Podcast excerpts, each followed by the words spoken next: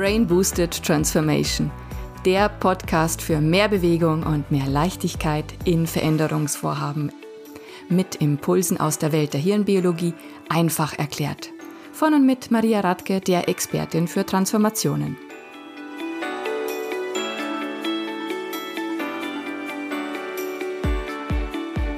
Hallo und herzlich willkommen zur neuen Episode mit dem Titel Hirngeküsst. Es geht um das Buch Hirngeküsst vom Autor Tom Küchler, der heute hier zu Gast ist. Der Untertitel von dem Buch ist Nützliche Tools zur Veränderung von inneren Bildern und Glaubenssätzen. Und ich freue mich sehr, Tom, dass du heute hier bist und dass wir über das Thema sprechen können, über dein Buch und dass ich da ein bisschen auch die Perspektive High-Level aus hirnbiologischer Sicht noch reinbringen kann. Warum fühlt sich denn das Hirn geküsst, wenn man dein Buch liest und Dinge davon anwendet? Ja, vielen Dank für diese wunderbare Einladung und für die ersten Worte. Sag mal, Tom, ähm, erzähl doch mal, was machst du in deinem Beruf, in deinem Alltag und wie kommst du dazu, so ein Buch zu schreiben? Also was ich mache, ich begleite seit vielen Jahren, vielleicht schon jetzt über 30 sind es jetzt schon fast, Menschen. Früher angefangen aus in der Jugendarbeit. Ich habe viele Jahre als Streetworker gearbeitet und habe junge Menschen vor allen Dingen begleitet. Dann sind es irgendwann erwachsene Menschen geworden im psychosozialen Bereich.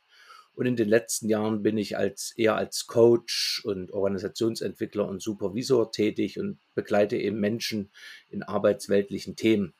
Und das Thema Veränderung springt mich natürlich dann immer wieder an. Ich habe dann auch oft von meinen Kolleginnen und Kollegen sowas gehört, es gäbe beratungsresistente Kundinnen und Kunden. Es gäbe sowas wie widerständige Kundinnen und Kunden. Und ich habe mich dann immer gefragt, Mensch, wo sind denn die? Ich erlebe die gar nicht, ich kenne die gar nicht. Und das hatte mich dazu bewogen, ein erstes Buch zu schreiben. Nicht das, über was wir heute sprechen, sondern Veränderung muss SEXY sein. Und habe mich mit dem Thema Veränderung beschäftigt. Und äh, bin natürlich dann in diesem Zuge, das war sehr lösungsorientiertes Buch, habe mich sehr, sehr viel mit so, was kann man denn so auf der Handlungsebene eben so machen, bin ich aber eben auch auf den Kopf gestoßen im Sinne von, da scheint es auch Glaubenssätze zu geben oder Dinge, die die Motivation so ein Stückchen beeinflussen. Und ich hatte dann Lust auf dieses Thema und habe dann in dem zweiten Buch, was dann ein paar Jahre dann später kam, was wir jetzt heute thematisieren, mich so ein bisschen darauf eingeschossen und gucke mir sozusagen das Gehirn an und um den, die Trilogie irgendwann zu beenden, wird noch das dritte Buch irgendwie folgen, wo ich mich mit dem Herz beschäftige, nämlich mit der Emotion. Aber diesmal ist, ist es der Kopf und es sind unsere Glaubenssätze und Einstellungen und da hatte ich einfach Lust darauf, mich da noch ein bisschen zu beschäftigen, nochmal zu schauen, was machen denn andere Schulen, wie gehen denn die mit Denkmustern um und so ist das Buch entstanden. Ein Sammelsurium mit 50 Tools aus verschiedenen Ecken. Also das Thema, was du bearbeitest oder wo du 50 Tools an die Hand gibst, da geht es um Glaubenssätze, ja, wie man innere Widerstände auflösen kann. Und das sind ja zutiefst menschliche Themen. Jeder, der sich mit Veränderungen im Leben auseinandersetzt, der leichter leben will, der hat dann einen Mehrwert davon, dass er diese Tools sich anguckt und auch anwendet. Und 50 Tools, das kommt einem sehr, sehr viel vor. Ja, ich verstehe das so, als ich dein Buch gelesen habe, dass es ein Angebot ist, dass man sich das Tool herausnimmt, was einem gerade am besten weiterhilft. Und ich glaube, an der Stelle ist auch wichtig zu sagen, dass du als Organisationsentwickler, Coach, aber auch Ausbilder im systemischen Coaching, dass du jetzt genau auch die Coaches und Trainer in der Sparte im Fokus hast, dass du die ansprichst mit diesem Angebot. Das Spannende auch, was da noch mit drin steckt, ist, dass du nochmal ein Licht auf die Schulen, die dahinter äh, stehen, wirfst. Also man hat die Tools, was sehr, sehr praktisch ist. Und jeder, der das liest als Coach, Trainer, Berater in dem Bereich, im systemischen Bereich, ist ja entsprechend ausgebildet. Du hast die Tools, du kannst aber auch bei jedem einzelnen Tool kannst du das auch als Einladung sehen, da nochmal in die Schule selber nochmal tiefer einzusteigen. Ja, also das ist ein Riesenrepertoire, was du da bietest. Ja, wie gesagt, also diese Glaubenssätze und Widerstände, das ist ja etwas zutiefst Menschliches, das hat jeder. Und wenn jemand ins Coaching geht oder zum systemischen Berater oder auch Therapeut, dann ist ja meine Erfahrung, dass diese Menschen, die, die wollen ja etwas verändern. Die haben sich schon bewusst entschieden dafür, dass sie etwas anders machen wollen. Das ist ja das Wichtigste. Hier geht es nicht darum, dass man anderen etwas überzwingt. Das ist eine Grundvoraussetzung natürlich vom Coaching, aber es geht darum, dass man eben diejenigen gut begleiten kann, die sich dafür entscheiden, in die Veränderung zu gehen oder aber auch, wenn man als Coach-Berater das liest, dass man auch das für die eigene Selbstreflexion nutzen kann. Was sind denn so deine Erfahrungen? Wann kommen Menschen und suchen dann die Unterstützung oder wann ist es ratsam, so ein Tool für sich anzuwenden? Was sind so die typischen Anwendungsfälle? Ja, im Grunde genommen kommen ja Menschen aus zwei Grundmotivationen heraus in die Beratung. Das eine ist, sie wollen entweder weg von irgendetwas, was belastend ist, oder sie wollen hinzu, also sie haben irgendwie einen Wunsch, einen Traum, der sie anzieht und sie wollen sich deswegen auf den Weg machen. Ich habe mir angewöhnt, ich habe die ersten 15 Jahre, vielleicht die Hälfte, war ich sehr im lösungsfokussierten Modus unterwegs. Das ist auch immer noch mein Lieblingsansatz, der lösungsorientierte äh, Ansatz. Und der beschäftigt sich ja erstmal auch gar nicht mit solchen Fragen wie, ähm, was ist denn dein Glaubenssatz oder was ist denn dein Gefühl, sondern wenn solche Dinge irgendwie in die Beratung kommen, dann kommt es immer vom Klient. Aber wir sagen dann immer, wie verhältst denn du dich das? Also das ist ja auch die, die Stärke der Lösungsorientierung oder auch des systemischen Ansatzes, dass wir eben eher auf Verhalten auf Kommunikation, auf Interaktion, auf Dynamiken, auf Wechselwirkung zwischen Menschen gucken und weniger auf solche intrapsychischen Dinge. Nun bin ich aber auch jemand, der so gerne Kurzzeittherapeut ist und nicht nur lösungsorientiert coacht und therapiert, sondern ich will wirklich so wenig wie nötig mit Menschen interagieren, weil ich glaube nicht, dass Hilfe was Gutes ist, sondern Hilfe schafft immer auch eine schiefe Ebene. Und deswegen ist auch mein Buch so ein bisschen auch Selbsthilfe, Literatur, weil ich freue mich über jeden, der nicht zu mir kommt, dem vielleicht einfach nur dieses Buch hilft. Ich freue mich auch auf die KI, die irgendwann mal die Lücke schließt zwischen dem Selbsthilfebuch und mir als Coach und Therapeut. Und ich freue mich trotzdem über jeden Mensch, der dann auch irgendwie den Weg zu mir findet. Und dann werde ich das aber irgendwie so kurz wie nötig machen. Und ich habe so die Erfahrung gemacht, dass es dennoch sehr nützlich sein kann, vielleicht auch schneller auf das Thema Glaubenssätze auch zu gehen. Vor allen Dingen, wenn es sich um solche Themen handelt, wie dass Menschen eben schon über längere Zeit, also nicht nur mal kurz so ein Motivationsloch haben, sondern über längere Zeit so ein Motivationstief haben, dann bin ich schnell dabei, irgendwie eine Einladung auszusprechen, da mal hinzugucken. Also indem ich sozusagen auch Fragen stelle, die so in eine Richtung gehen.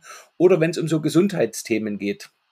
Weil ich glaube, so Gesundheitsthemen, so das, was die anderen Schulen als Störungen oder Krankheiten bezeichnen, das mache ich als Systemiker ja nicht, in diese Worte zu verwenden. Aber wenn solche sogenannten Störungen und sogenannten Krankheiten eben auftreten, dann passiert das eben auch nur oft, wenn, oder immer, könnte man vielleicht auch generalisieren, wenn es die Zutat Stress gibt, damit sowas überhaupt entstehen kann, wie ein depressives Verhalten oder ein irgendein anderes Verhalten. Und ähm, wenn das Thema Stress da ist, dann hat das aus meiner Perspektive, so gehen ja auch die, zumindest die kognitiven Verhaltenstherapeuten davon aus, immer was damit zu tun, mit welchen Art von Bewertungssystemen und mit welchen Arten von Glaubenssätzen wir Reize Impulse bewerten. Und demnach, glaube ich, ist es ganz hilfreich, da auch auf diese Ebene zu gucken und so ein bisschen los, sich loszulösen von dem rein systemischen Vorgehen, was eher auf intrapsychische Prozesse verzichtet. Hm. Jetzt sagst du ja auch, dass du stark lösungsorientiert bisher unterwegs warst fokussiert und auch, dass Kurzzeittherapie so dein Thema ist. Also das ist ein wesentlicher Faktor. Und der zweite Bereich ist dann eben drauf zu gucken, was beschwert denn im Sinne von, was sind so stressende Faktoren oder Stressoren, die, die mich eben davon abhalten, mein Hinzu-Ziel zu erreichen. Ne? Mhm. Und lass uns doch mal, um das Ganze ein bisschen plastischer zu machen, lass uns doch mal auf eins der Tools kommen. Da sind wir in dem Bereich Lösungsorientierung, im Bereich wie können wir denn Hinzu-Ziele stärker schärfen und uns gut motivieren, das zu erreichen? Das ist die Wunderfrage, würde ich sagen, oder? Ja. Es ist auch ein Klassiker. Ist ein Klassiker. ist ein Klassiker, wo ich so ein bisschen mich aber auch frage, wer nutzt die in der Reihenform wirklich noch so richtig? Ich liebe diese Frage und bin da auch der, den Kollegen in Milwaukee sehr dankbar, dass die diese entwickelt haben. Die ist ja wie vieles andere eben auch durch Zufall entstanden und irgendwann war die eben so da und ich nutze die gar nicht in der Reihenform, sondern nutze die oft eher als kürzere Variante, nämlich mit der Frage, was ist denn deine kühnste Hoffnung, wie sich unsere Zusammenarbeit irgendwann und dann mache ich so eine Geste, die so ein bisschen nach weit weg geht, äh, irgendwann auswirken könnte. Und leider geben mir dann viele Menschen so eine Antwort, weil die sind wahrscheinlich auch beratungsgeschult. Na, ich würde gerne heute rausgehen mit dem Gefühl von, das ist aber gar nicht die Frage, die wir gestellt haben, aber viele Beraterinnen und Berater stellen eben diese Frage, was muss denn heute hier passieren, dass du sagst oder dass sie sagen, es hat sich irgendwie gelohnt. Aber eigentlich wollen wir die ja so ein Stückchen weiter wegschieben in die Zukunft, um vielleicht auch wir sind ja jetzt ja so in einem Hirn-Podcast, ähm, so ein bisschen andere Hirnregion anzuregen, die so ein bisschen Lust und Freude machen, wo dann die Düngergießkanne im Kopf losgeht, Begeisterung irgendwie äh, erweckt. Und da ist diese Frage, wie könnte sich denn das irgendwann mal so auswirken oder eben auch mit dieser klassischen Wunderfrage zu fragen, äh, zu spielen. Das ist natürlich eine wunderbare Möglichkeit, die Menschen in die Zukunft zu schicken. Andererseits will ich aber kurz noch kurz fragen, bevor du dich gleich vielleicht, äh, wo wir da ein bisschen reingehen. Ich habe so die, die Idee, dass wenn Menschen sehr weg von motiviert sind, also wenn die eher kommen mit so einer Idee von, ich will von etwas weg, dass wir da manchmal ein bisschen zu schnell sind. Und deswegen ja. habe ich mir angewöhnt, sozusagen eher die Leute direkt zu fragen, also willst du gerade irgendwie von was weg oder willst du irgendwo hin? Und wenn meine Kunden sagen, ich will eher wohin, dann stelle ich die Wunderfrage, um das konkret zu kriegen. Sagen die mir aber, nee, du, ich will da irgendwie von was weg. Dann würde ich ja. eine kurze Schlaufe drehen und würde erstmal sagen, von was willst denn du weg? Was ist denn das für ein Gefühl dahinter? Welche Bedürfnisse sind denn da da? Um schon mal so eine Idee zu bekommen, wo die Leute vielleicht hinwollen ja. dann mit der Wunderfrage nachzulegen. Also, ja, die Wunderfrage als solche, da, dahinter steckt ja die Frage, wenn sich dein Problem gelöst hat, woran würdest du es merken? Wie verhältst du dich? Was tust du?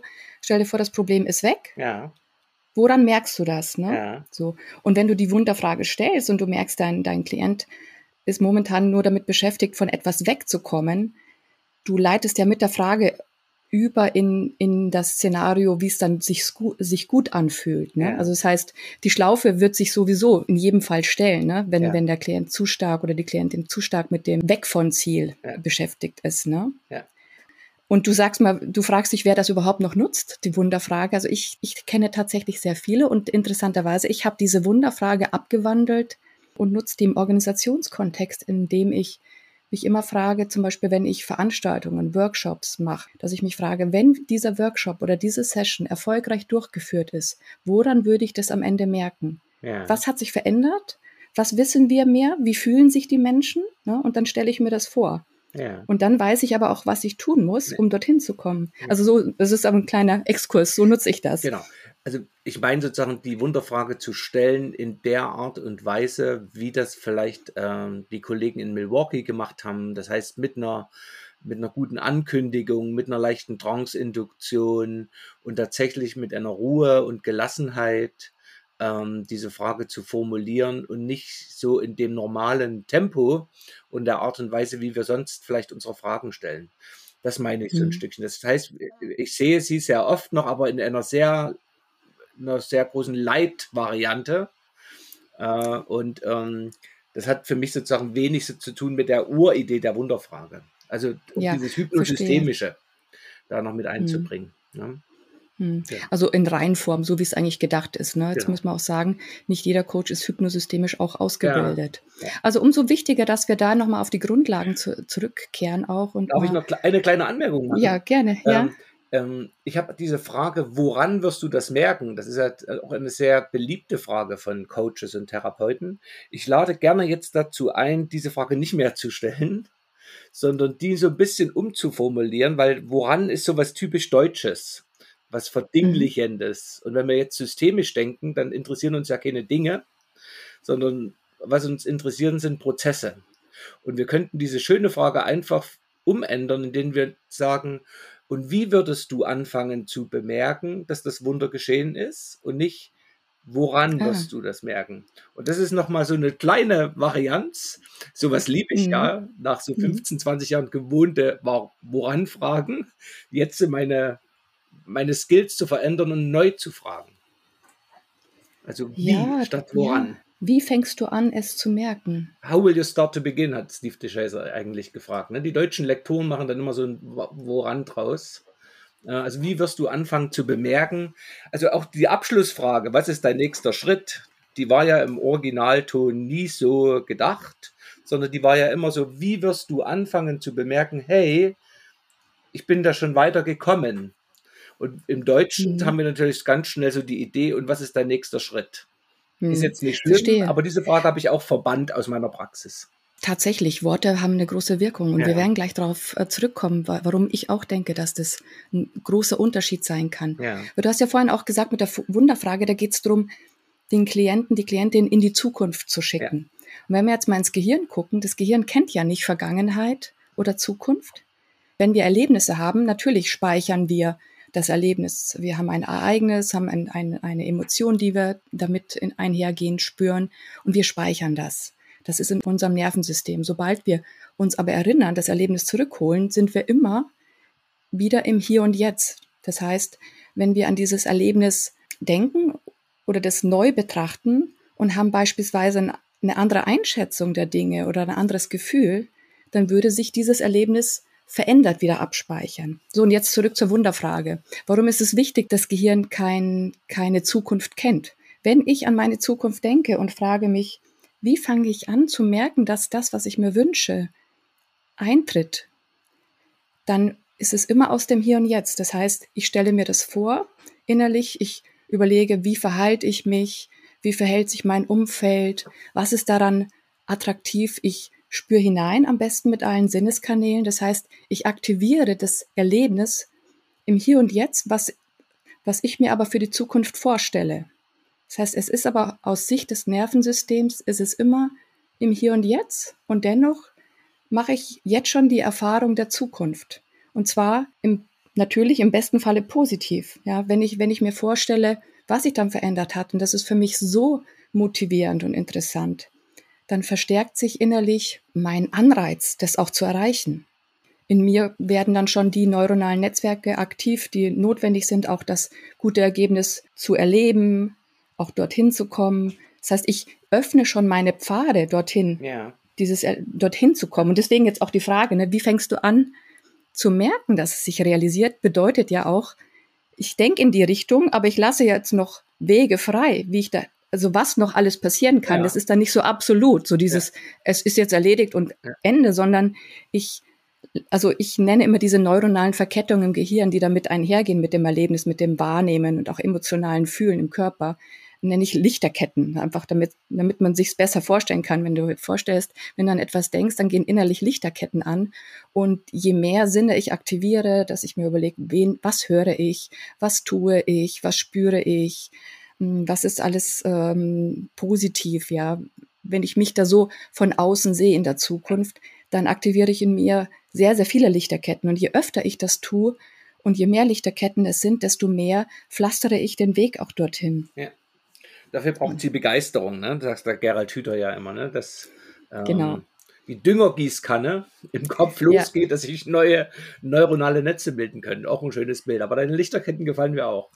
Ja, die Begeisterung, das ist die emotionale Aufladung. Ja. Alles, was ich mit Begeisterung ja. tue, äh, desto äh, ähm, durchschlagender ist diese Erfahrung dann, desto weniger Wiederholung. Ja.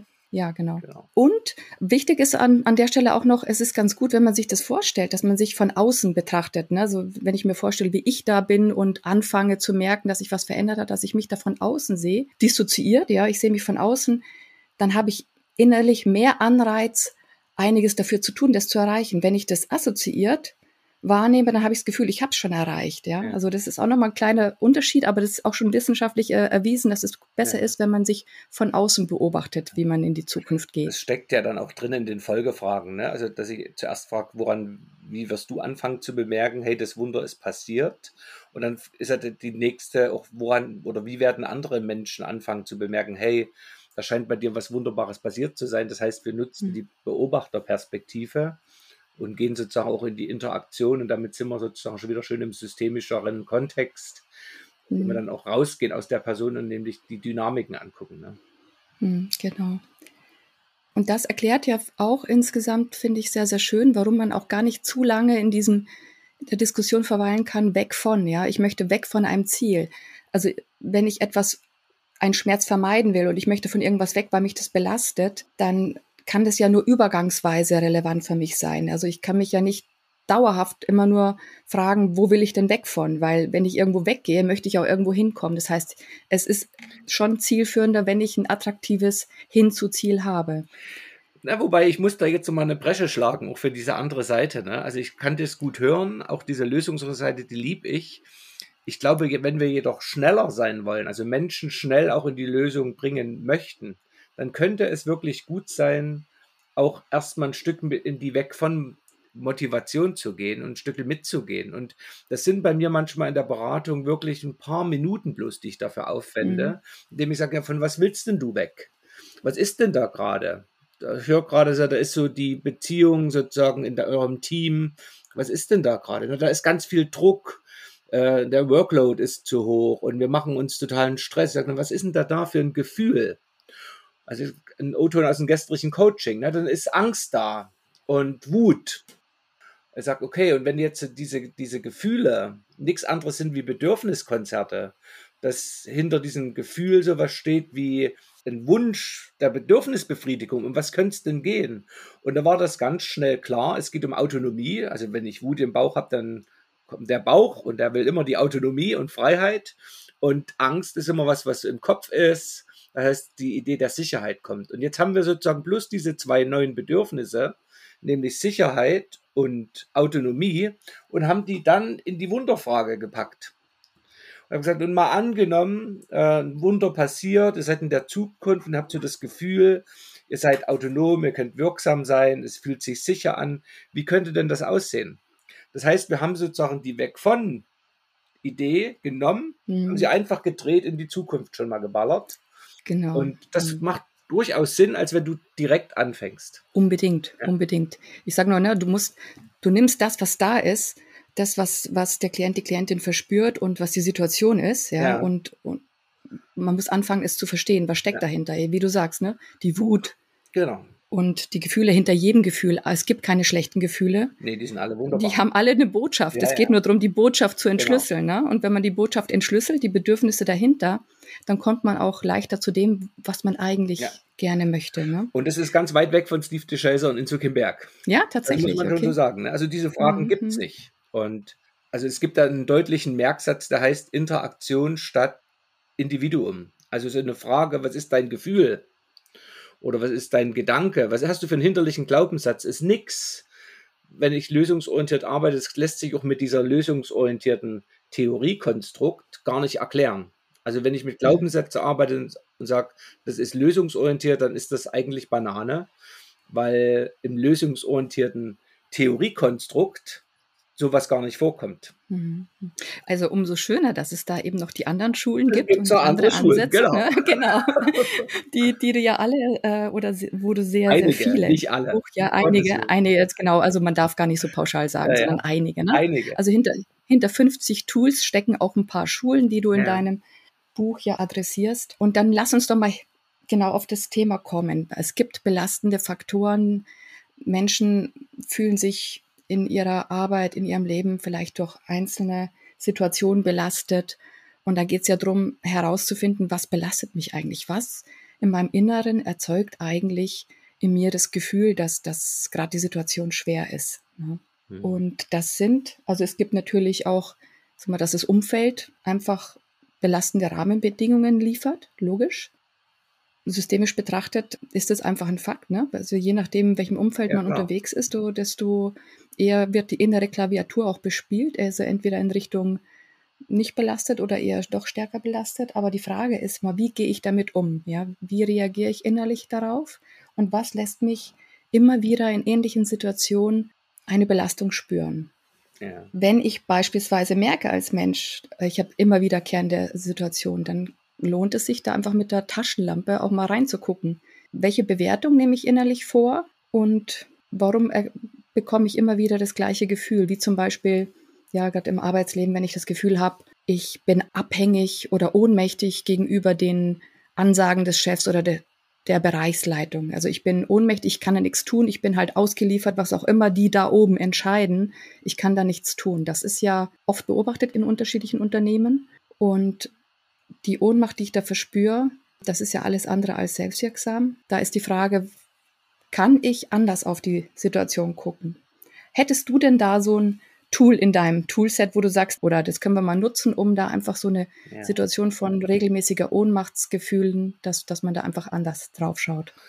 Also ich will es vielleicht mal so ein bisschen rahmen. Ich habe ja diese ganzen Tools so in sieben Facetten so ein bisschen strukturiert was mir immer wichtig ist, ist, egal ob es jetzt um Glaubenssätze geht oder, oder auch nicht, in dem Fall, wir gehen mal davon aus, jetzt kommt so ein Thema äh, in der Beratung oder im Coaching, dass ich die Menschen einlade, so die, die wichtigste Frage irgendwie für sich zu beantworten. Das können die man natürlich vielleicht nicht unbedingt in dieser Sitzung. Das könnte vielleicht auch am Ende so eine Hausaufgabe sein.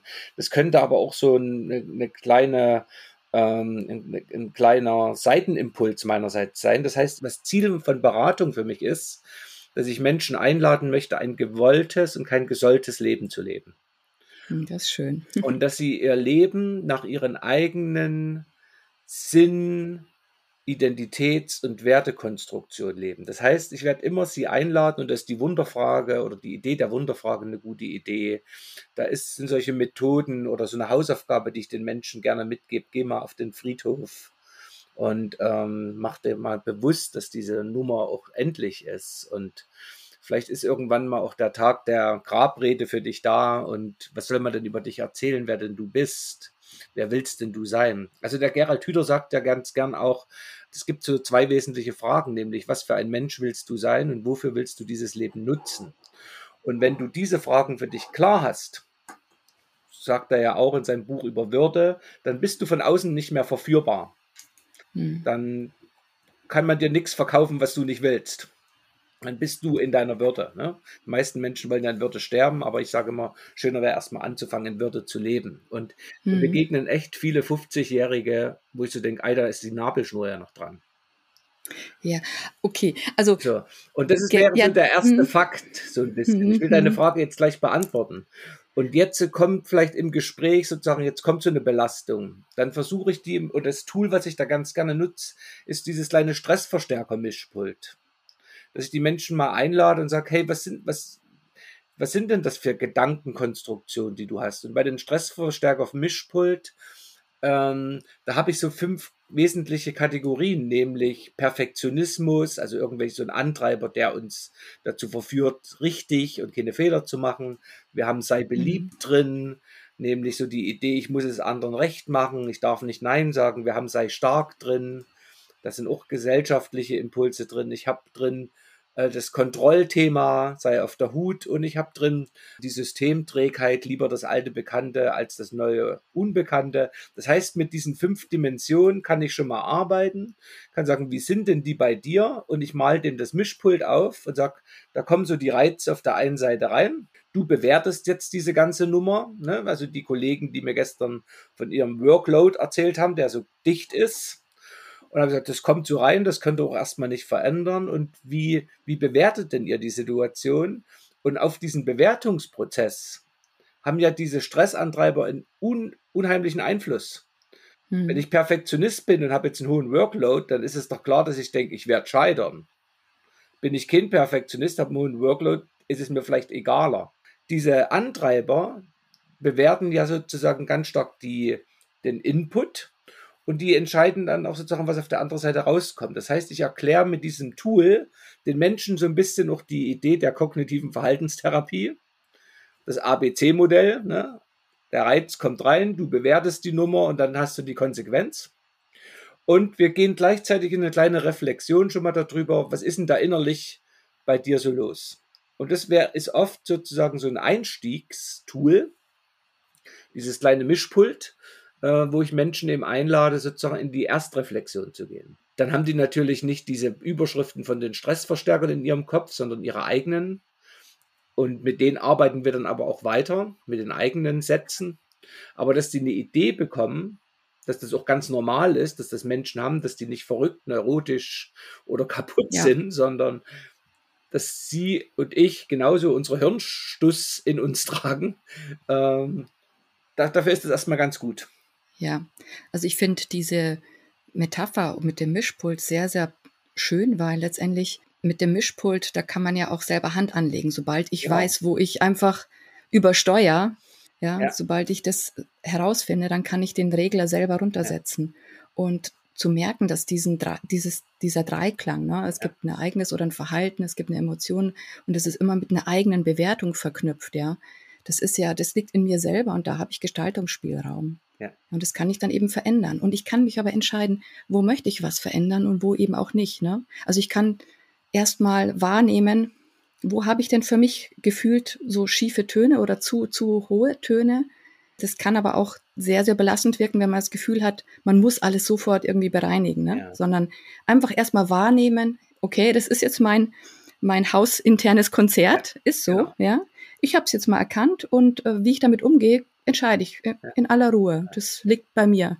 Ne? Also das finde ich nochmal wichtig, weil sehr viel Optimierungsstress auch bei einigen Menschen entsteht du kriegst mit diesem Mischpult wirklich sehr viele dieser Glaubenssätze, die die Menschen betreffen im Coaching oder in der Therapie in den Griff.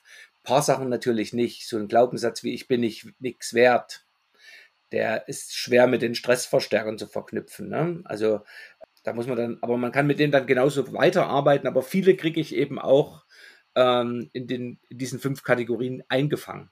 Ne? Das wollte ich nur noch mal mich laut sagen hören gerade eben. Ja, also so ein Glaubenssatz, ich bin nichts wert, der greift ganz stark in die Identitätsebene. Ja. Da braucht es ein bisschen mehr auch noch, das, ne? das Ganze auch, gut, genau. gut zu begleiten, ja, ja. genau. So ein Glaubenssatz, wenn man den mal rausnimmt und mal neu betrachtet, also jetzt mal aus, aus der Hirnperspektive, wenn ich jetzt beispielsweise dieses Ohnmachtsszenario, ne, wenn ich mir jetzt diesen Glaubenssatz anschaue, ich bin ausgeliefert, ich bin davon abhängig, was Bereichsleitung entscheidet und kann nicht darauf Einfluss nehmen. Wenn ich das anschaue, aus einer mal, etwas entfernteren Perspektive, wenn ich da entspannt genug bin, da einfach mal drauf gucke, mir das bewusst mache, dass ich das überhaupt denke, dann kann ja erstmal schon mal unbewusst nichts in mir ablaufen, was mein Stressnetzwerk ausschlagen lässt, ja? Also wenn bei dieser so ein Glaubenssatz, wenn der unbewusst ist, kann der mich äh, resignieren lassen, ja, Schultern ja. hängen lassen und ich, ich verfalle in Ohnmacht, ohne dass ich es merke, wenn es unbewusst genau. ist. Wenn ich mir diesen Glaubenssatz aber bewusst mache, kann das schon mal nicht passieren, sondern ich kann in einer sicheren, ruhigen Atmosphäre kann ich drauf gucken und denke mal, stimmt das denn? Kann ich denn wirklich nichts tun? Und oder wo, wo kann ich denn was tun? Und plötzlich fange ich an, wie so ein Hubschrauber um diesen Glaubenssatz zu kreisen, ja, und entdecke aber ganz andere Möglichkeiten, das Ding zu bewerten. Und wenn ich aber den Glaubenssatz neu bewerte und zu neuen Schlüssen komme, dann werde ich das anders in meinem Gehirn abspeichern. Also diese, diese Bewertungslogik verändert sich. Deswegen wird dieser Glaubenssatz ähm, nie wieder so stark greifen können, wie er vielleicht ursprünglich gegriffen hat. Genau. Also entweder ich verändere ihn oder leite daraus vielleicht schon was Neues ab. Ne? Also vielleicht ein Erlaubnissatz, der, wenn ich dann mal drauf geguckt habe, der mich dann vielleicht äh, so einen Erlaubnissatz entwickeln lässt, wie ich darf Kontrolle abgeben oder ähm, ich darf auch gucken, sozusagen, wo, meine Wirkungsbereiche sind oder ich darf mich auch positionieren zu bestimmten mhm. Dingen. Also man kann ja sozusagen durch so einen Draufblick, den man dann vielleicht mal gemacht hat, äh, in eine Veränderung kommen. Ne? Also mhm. das ist das, was die kognitive Verhaltenstherapie als, wie nennen die das, äh, kognitive Umstrukturierung dann mhm. bezeichnen oder als mhm. Disputation, also mit dem alten Gedanke in Disput gehen, sich kritisch auseinanderzusetzen. Und dafür gibt es auch tolle Methoden. Mhm. Ja, dann, welche würdest du denn jetzt äh, vorschlagen oder, oder soll ich eine vorschlagen? Welche würdest du denn vorschlagen? Die, die Pippi und Annika-Methode. Ja, die hatte ich gerade auch im Kopf. Die, also mit Pippi und Annika arbeite ich sehr gern. Das sind meine zwei ähm, Co-BeraterInnen die an meiner die Seite sind. Mhm. Und mhm. Ähm, vielleicht, vielleicht kennen ja die Menschen Pippi und Annika. Annika, das ist so diese kleine junge Frau, die so ein bisschen naja, angestrengter durchs Leben geht. Zumindest ist sie sehr beflissen, sie ist sehr fleißig, die macht ihre Schularbeiten noch immer, bevor sie spielen geht. Die guckt doch auf die Uhr und sagt dann, wir müssen nach Hause, die Mutti hat Abendbrot gemacht. Und die macht noch einen freundlichen Knicks, wenn die Frau Bürgermeisterin kommt. Und Pippi, äh, mhm. Annika hat natürlich ein bisschen Glück in der Geschichte, dass sie Pippi kennengelernt hat, weil Annika ist natürlich sozusagen gut dafür geeignet, irgendwann, wenn sie keine Pippis in ihrem Leben trifft und da vielleicht Veränderungen bei sich macht, mal mit einem schönen Burnout oder einer schönen depressiven Störung irgendwo in einer Praxis zu landen. Und es ist Annika. Und Annika steht mhm. sozusagen für die zwei wesentlichen Grundbedürfnisse, nämlich Sicherheit ähm, aber eben auch verbunden sein, Loyalität und solche Dinge. Und auf der anderen Seite haben wir die Pippi, die Witte, Witte, Witt, ich mache mir die Welt, wie sie mir gefällt. Und die kann aber auch ein bisschen glücklich sein in der Geschichte, dass sie die Annika kennt, weil die völlige Autonomie, für die die ja steht und Freiheit, die kann auch ziemlich sehr in die Einsamkeit führen. Und deswegen mhm. haben die auch Glück, dass sozusagen Annika auf der Seite ist. Und deswegen arbeite ich ganz gern mit diesen zwei Elementen. Und äh, ganz praktisch lege ich dann vielleicht sozusagen so diesen hinderlichen Glaubenssatz, den der Mensch hat, so schreibe ich auf ein Blatt Papier, lege den in die Mitte des Raumes und mache dann sozusagen hüben und drüben, also auf beiden Seiten, lege ich sozusagen ein, äh, ein Blatt hin, auf dem einen steht Annika und auf dem anderen steht Pippi und dann lege ich vielleicht noch ein Papier hin und da steht drauf Sinn. Und dann lasse ich die Menschen sozusagen auf diese drei Bodenanker gehen. Im Sinne von, mhm. fang, ich fange gerne mit dem Sinn an. Und der Sinn steht tatsächlich für den Lebenssinn. So für diese äh, Grabredeübung und diese ganze Geschichten. Ne? Und da kann man mhm. spätestens mhm. da mit den Menschen mal drüber gucken, vielleicht so vom Großen und Ganzen aus betrachtet, wenn du auf deinen Lebenssinn anguckst, wenn du wirklich so das Gefühl hast, ich lebe ein gewolltes und kein gesolltes Leben. Es sei denn, das ist dein Sinn, gesollt durchs Leben zu gehen, wenn du so eine masochistische Züge hast, kann das ja auch sein, dass das deins ist. Bis, Steht jedem offen, ne? Bisschen genau. Humor reinbringen in diese Geschichten, ne? ähm, und dass die dann eben auf ihrem Lebenssinn steht und gucken auf diesen putzigen Hirnstuss. Und dann werden die Gedanken dazu haben. Und dann mhm. lasse ich sie ganz gerne auf die Annika gehen. Und dann sagen die natürlich sehr oft, ja, das kenne ich, das fühlt sich gut an, das ist der sichere Bereich. also die Glaubenssätze, zumindest bei mir kommen ganz viele Menschen, die sehr Annika-lastig sind. Ich selber bin ja eher so ein Pippi-lastiger Typ. Äh, bei mir geht es ja darum, sozusagen die Annika gut immer im Blick zu haben und bei denen geht es wahrscheinlich eher darum, die Pippi gut im Blick zu haben. Und dann stelle ich die auf die Pippi-Seite nochmal und ähm, lasse sozusagen aus der Perspektive nochmal da drauf zu schauen. Und dann gehen die in so eine neutrale Position, wo ich sie dann eben einlade zu gucken, und nu, was nimmst du so mit aus der Reflexion? Wie könnte man den Satz verändern? mal angenommen, du würdest daraus einen Erlaubnissatz bilden, wie ich darf oder ich erlaube mir Punkt, Punkt, Punkt. Wie könnte denn der aussehen? Und da ist das ganz oft so eine Möglichkeit, ein schönes Tool, weil das bleibt doch im Kopf. Die meisten nehmen das so ein bisschen mit, ah, ich stehe nicht in einer guten Balance mit meinen zwei Grundbedürfnissen da. Ich stehe da so in der Mitte und mhm. habe eher so die Arme fest umschlungen um die, um die Annika. Und dann geht es der Pippi natürlich neben mir nicht so gut. Und dann mhm. habe ich natürlich ein Problem auf meinem, auf meinem, auf meiner Kommandobrücke, weil da stehen die mhm. drei zusammen. Mhm. Und mhm. ähm, dann wird sich sozusagen die Pippi mal melden. Ja, wow. Sehr spannend. Also vor allem auch wieder sehr, sehr anschaulich. Jeder kennt Pippi und jeder kennt Annika. Und das Spannende ist, so wie du es beschrieben hast, es ist ja, es geht darum, alles ins Gleichgewicht zu bringen. Genau. Insgesamt, ne? Und mir fallen da jetzt natürlich sofort die vier neurobiologischen Grundmotive ein, die dahinter stecken. Die, also in meinem Inneren hatte ich sofort das Mapping. Ne? Und wen das interessiert, ich habe eine Folge zu dem Thema gemacht, vier neurobiologische Grundmotive. Da gibt es auch diesen besonders hilfreichen Motivkompass von Dirk Eiler, der hat sehr viel Arbeit dem Thema gewidmet. Sehr, sehr spannend. Also die vier neurobiologischen Grundmotive. Das ist Ordnung, Struktur, wenn das gegeben ist, dann gibt es innerlich ein ausreichendes Gefühl von Sicherheit und Entspannung. Und das braucht man, um überhaupt in die Veränderung gehen zu können. Das ist ein, eine Grundvoraussetzung. Das ist diese Annika-Komponente. Ne? Dann ist Harmonie und Geborgenheit, sich verbunden fühlen mit anderen, ist sehr, sehr wichtig. Auch das ist eben auch, ne? genau. Na sowas. und dann, dann gibt's ähm, das Grundmotiv der Inspiration und Leichtigkeit das äh, kreative, flexibel sein, aber auch sich als Mensch, also dieses Bohrgefühl erleben können. Wie, wie klein ist man als Mensch und was ist alles noch so möglich? Dieses oh, Spannende. Man weiß nicht, was noch alles möglich ist, aber da ist noch so viel mehr. Ne? Pipi. Pipi, genau. Und Durchsetzung und Einfluss. Das Bedürfnis, etwas aus eigener Kraft zu schaffen, wo man stolz drauf sein kann, ne? etwas machen, auf die Straße bringen. Autonomie. Ja, Wirksam Pipi, sein. ja, genau. So. Und haben wir sie, oder? Ja, da haben wir sie, alle vier. Und, und alle vier Grundmotive sind wichtig für jeden einzelnen Menschen. Also per Werkseinstellung, sage ich immer. Das ist im Nervensystem mit Neurotransmittern, Hormonen belegt. Ja, ja. Wenn, man, wenn man eins dieser Grundmotive nicht lebt, dann, dann geht es wirklich zulasten des Wohlbefindens. Ne? Und deswegen ist es wichtig, das in Ausgleich zu bringen. Ne? Der Gerald Hüder sagt ja immer Verbundenheit. Also er tut es ja auch gerne auf diese zwei reduzieren. Die steckt kann man natürlich auch nochmal differenzieren, dann werden vier draus. Aber so dieses Verbundensein, dieses loyale Strukturen und das andere eben so dieses Neugier, Wachsen, autonom, das sind so die zwei Kerne. Ne? Und jetzt hm, genau. das Modell mit den Vieren. Und wenn du jetzt mit deinen äh, Klient, Klientinnen arbeitest, also ich kann mir vorstellen, also in meiner Arbeit geht es immer darum, wenn, wenn man merkt, man, da ist eine Schieflage, da geht es darum, eben die Dinge, die fehlen, also verstärkt hineinzubringen, sich dran zu erinnern, ja. ja. Ähm, bist du denn wirklich in keinem Lebensbereich autonom oder kreativ? Und doch, Menschen erinnern sich immer, doch, doch, eigentlich schon. Und dann aber sich dran zu erinnern und aber dann eben auch ja, die Lichterketten, die dazugehörig sind, im eigenen System ja, ja. aufleuchten zu lassen, ne? Und so im Prinzip die Ressourcen zu stärken, dort, wo es fehlt. Also erstmal bewusst machen, wo habe ich die Schieflage?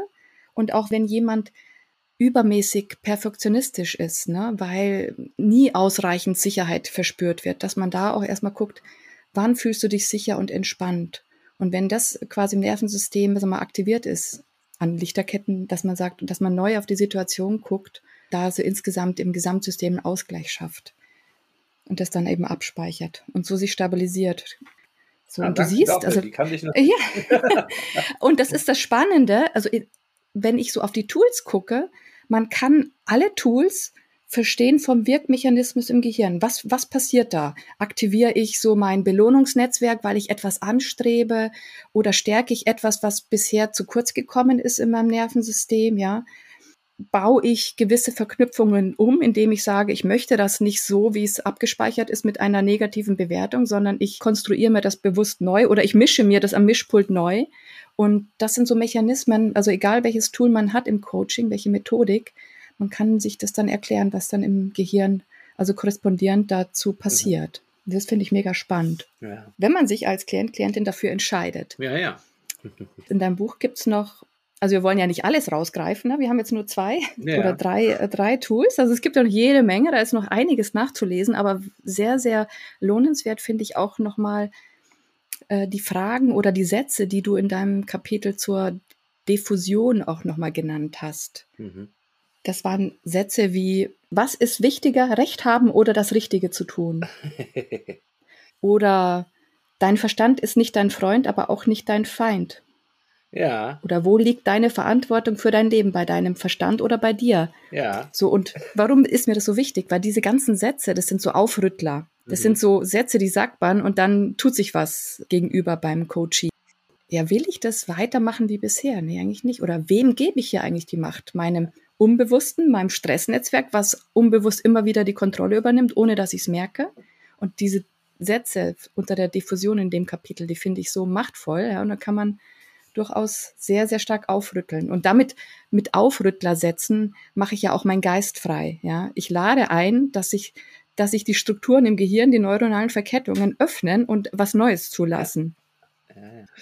Diffusion, schon sehr, sehr spannend. Ähm, das hat mein Buch ein bisschen verzögert. Also ich war eigentlich schon fertig mit Schreiben und das ganze Buch war so ein Stückchen äh, in die Richtung auch bis dato, dass man diese hinderlichen Glaubenssätze, die wir da eben haben, irgendwie in die Veränderung bringt durch meinetwegen diese Strategie, die wir gerade eben besprochen haben, als eine Möglichkeit von vielen. Und dann bin ich auf die Akzeptanz- und Commitment-Therapie gestoßen. Und die hat eine ganz andere Idee zu dem, Thema äh, Glaubenssätze und im Sinne von Umgang damit. Die Veränderung steht nämlich nicht, besteht nicht darin, sozusagen tatsächlich diese Dinge zu verändern, weil die sagen, das Gehirn hat keine Löschtaste, die bleiben ja eh drauf, hm. sondern sozusagen die Veränderung besteht darin, dass ich diesen Gedanken, und es trifft auch gleichzeitig zu den Gefühlen, die vielleicht hinderlich manchmal sind, dass wir denen einfach keine Bedeutung mehr geben, dass wir uns davon distanzieren. Und jetzt müsste man vielleicht, um das Thema Diffusion zu erklären, noch kurz was zu sagen, was das Gegenteil ist. Das mhm. Problematische ist nämlich die Fusion. Das heißt, Fusion bedeutet, dass unsere Gedanken, meinetwegen so ein hinderlicher Glaubenssatz wie ähm, ich muss es allen recht machen, das ist der eine Seite, das ist der Gedanke. Da hängt ganz automatisch dran eine Verhaltensweise, nämlich die immer nickt mhm. und nicht Nein sagt. So. Ja. Und das ist die Fusion. Und die Diffusion bedeutet, dass ich aus dieser Verkettung rausgehe. Und ein Bild, mit was die da ganz gerne arbeiten, ist, und auch diese Akzeptanz-Commitment-Therapie arbeitet eben auch damit, dass ich erstmal mit den Menschen spreche, was ist denn dein Ziel, deine Identität? Also wir definieren sozusagen, versuchen wir eine Metapher zu nutzen, ein Haus. Du bist ein Haus. Was bist du für ein Haus? Und jetzt kommt so ein Gedanke oder so ein putziges Gefühl und das ist ein Möbelstück in deinem Haus. Und jetzt ist die Frage, bist du das Haus oder bist du jetzt das Möbelstück? Und da muss man schon ziemlich schräg drauf sein, wenn man eigentlich das Haus ist, sagt, ich bin jetzt doch das Möbelstück, sondern du sagst, ich bin das Haus und da habe ich ein Möbelstück, was gerade Angst hat. Oder da ist gerade ein mhm. Möbelstück, was sagt, ich muss es allen recht machen. Aber hey, ich bin das Haus. Oder andere, eine andere Metapher, die bei meinen Kunden ganz gut hängen bleibt, ist, stell dir vor, du bist eine Blume. Mhm. Jetzt kommt so ein putziger Gedanke. Ich muss es richtig perfekt machen.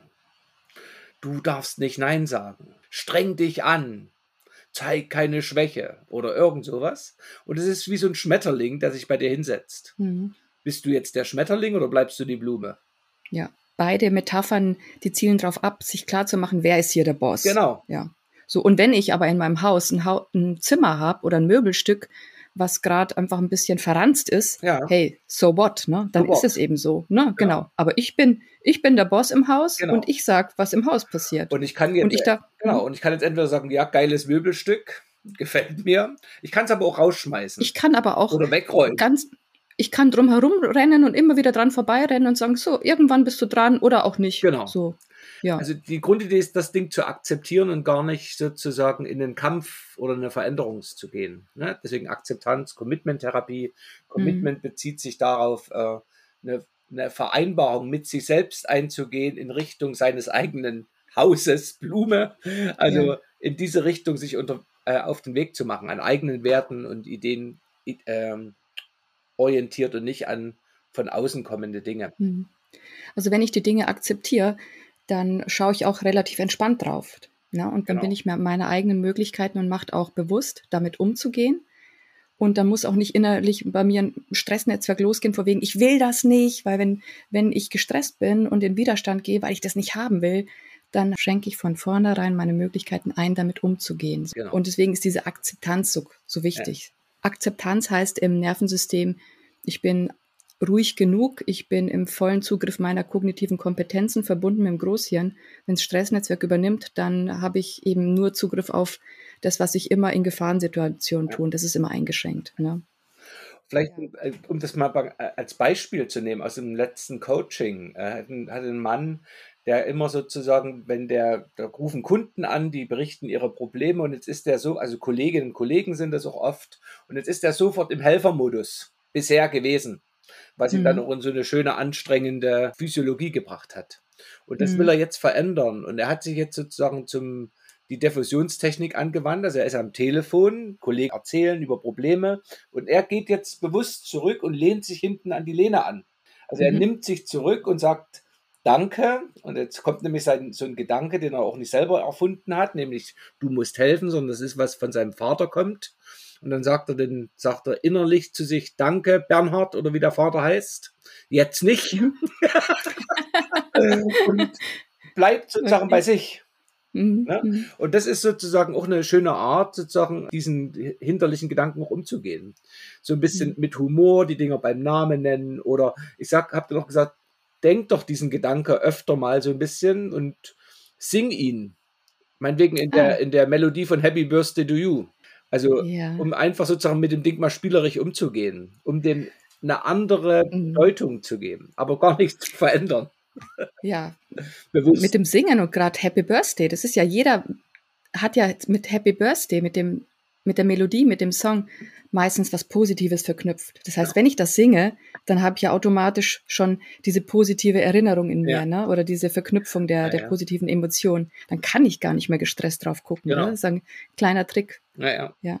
Ja, also ich bin auch ein Verfechter von Humor und die Dinge einfach leicht, also leicht nehmen, nicht im Sinne von nicht ernst nehmen, sondern im Sinne von ja, leichter nehmen und nicht zu ernst nehmen. Ja. ja. jetzt muss ich mal einen paradoxen Satz oder einen vermeintlich paradoxen Satz sagen. Ich sage sehr, sehr gerne, Leute, ihr müsst euch ernster nehmen, aber bitte nehmt euch nicht ernst. Nämlich nehmt euch ernster, wenn es darum geht zu erkennen, was ihr selbst alles gestalten könnt in euch selber, was ihr verändern könnt, aber nehmt euch nicht so ernst, wenn es darum geht, dass ihr denkt, dass andere euch was Böses wollen ja, oder ähm, was euch alles ungefragt auf erlegt werden kann, ne? dass man da wieder so ein bisschen in Balance kommt. Im Sinne der Demütigkeit ist es auch ganz gut, sich auch so nicht immer so ernst zu nehmen. Ne? Ja, genau. Und so wichtig. Und, und Lachen, das, ich würde jetzt fast sagen, das ist jetzt eine schöne Schlusssequenz, das ja. Lachen. Das ist, das ist schon wichtig. Bei einem sollte man seinen Humor nicht verlieren. Und Würde war auch ein wichtiges Stichwort. Das ist so, wer die Würde in sich